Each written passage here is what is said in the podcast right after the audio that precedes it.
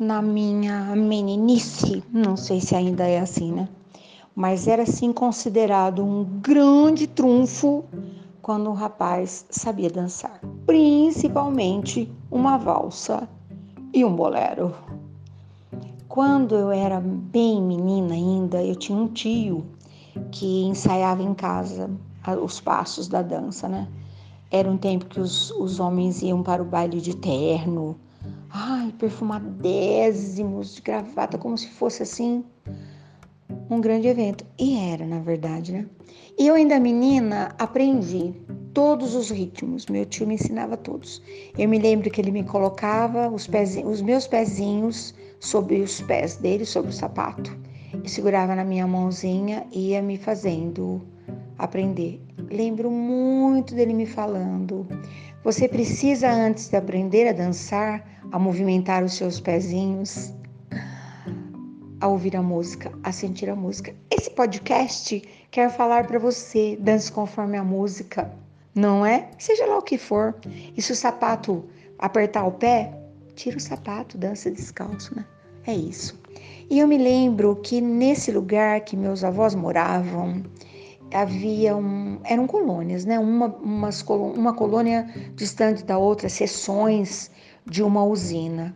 E acontecia de vez em quando algo, eu acho que os adultos sabiam, não sabia eu que era uma meninota. Mas num dado momento ouvia-se o som de instrumentos musicais. O baile era com música ao vivo e era uma loucura, porque aquela moçadinha toda ia, ia descendo para uma tuia, onde normalmente se guardavam né, os, as sacas de feijão, de café. A colheita ajeitava-se tudo para um canto e aquele espaço, aquele reduto virava um salão de baile. Claro que alguns bailes mais importantes aconteciam lá na sede da usina e aí havia um clube. Nesse lugar, muito raramente fui, mas os bailes ali da Tuia era uma loucura, porque na verdade não havia problema que, que eu, ainda jovem, frequentasse, porque o meu tio estava lá. Uh, às vezes o meu avô, a minha avó, eram os, os cuidadores, os guardiões. E eu me lembro que meu tio dizia assim: olhe, existem regras por mais discreto que seja um baile, existem regras.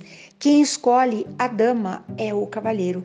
Era tão bonito, porque lá do outro lado do salão era muito delicado, era um gesto, um balançar de cabeça. E a dama dizia que sim ou que não. Porém, era considerado a maior falta de delicadeza, de educação, balançar a cabeça falando que não. Geralmente falava deu tábua. Os mais velhos que estão ouvindo isso vão rir muito. E o que, que acontecia? Quando uma jovem fazia que não com a cabeça, ela estava proibida de dançar as próximas cinco músicas. Você pensa que você vai no baile e fica cinco músicas sem dançar? Era melhor dançar, né? Tinha um tempo até que as damas, né, as jovens moçoilas, levavam um caderninho para marcar para quem ela disse sim, para a primeira música, para a segunda, sempre torcendo para que quando tocasse uma valsa maravilhosa, que eram as mais demoradas, né, o cavalheiro que ela tivesse escrito no caderninho fosse alguém pé de valsa. Por isso que se falavam isso, né? E eu me lembro um dia, por que, que eu tô contando essa história, né? Ah, eu sempre tô pensando lá adiante. Minha avó dizia assim, ó, a única dama que pode escolher os cavalheiros é a Dona Morte. A Dona Morte vai a todos os bailes da vida e ela vai selecionando. Para a Dona Morte não importa a vestimenta, não importa a cultura, não importa a idade. Quando a Dona Morte convida para dançar, não tem jeito de falar que não. Que poder, não é? E eu estou falando isso porque essa semana, essa tal de dama poderosa convidou alguns amigos meus para dançar. E olha que coisa incrível, eu estava conversando com um amigo na semana passada e ele me disse assim: Ai, amiga, que bom te encontrar. Se eu pudesse, te daria um abraço. Quase todo mundo tem falado isso para mim. Eu considero meu abraço como algo assim incrível mesmo, de verdade porque eu abraço com a minha alma, com o meu coração. Abraçava, né? Porque agora não pode mais. Mas ele disse assim: Olha, quando eu te vejo, quando eu te encontro, quando a gente troca uma ideia, quando eu ganho um abraço teu, eu sempre penso, eu posso morrer em paz. Isso foi semana passada. E aí eu falei: Ah, então agora eu estou treinando uns abraços, abraços energéticos. Eu penso na pessoa, presente ou não, e eu envolvo, eu enlaço essa pessoa com tanto amor que a pessoa se sente abraçada. Ele disse: Ah, então eu estou em paz, posso morrer. Aí ele disse assim: Ah, que bobagem que eu estou falando agora, né? Todo mundo está com medo de morrer de Covid, eu não vou morrer de Covid. E não morreu mesmo de Covid. Ele teve um infarto fulminante. Prezado amigo, não o perdi, porque ele apenas atravessou o rio, está logo ali, né?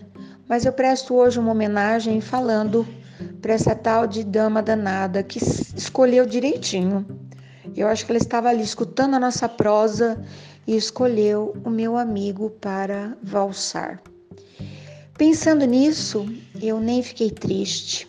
Eu só senti muita gratidão, muita gratidão por ter vivido eh, todas as conversas que nós tivemos, toda a parceria que nós estabelecemos. Eu não fiquei triste, porque eu sei que a gente se encontra daqui a pouquinho, né? Eh, daqui a pouco chega a hora, né, da gente se encontrar. Mas o que eu quero dizer é hoje, como nós não sabemos de quem nós vamos sentir saudade, como nós nem imaginamos quantas voltas o relógio vai vai dar, né, nos concedendo essa grata satisfação de estarmos aqui, passeando ainda aqui no planeta Terra, né? Como nós não sabemos quem é que vai nos convidar para a próxima valsa, o próximo bolero, eu te digo hoje, meu amigo, minha amiga, presta bem atenção. Anota no seu caderninho os seus amores e manda para cada um deles o seu super abraço energético, o seu pensamento de carinho, porque a vida aqui agora é tosca, totalmente inusitada e muito breve. Pensa nisso.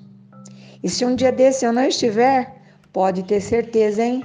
Eu vou continuar dançando conforme a música, porque a nossa morte é o que foi a nossa vida, né?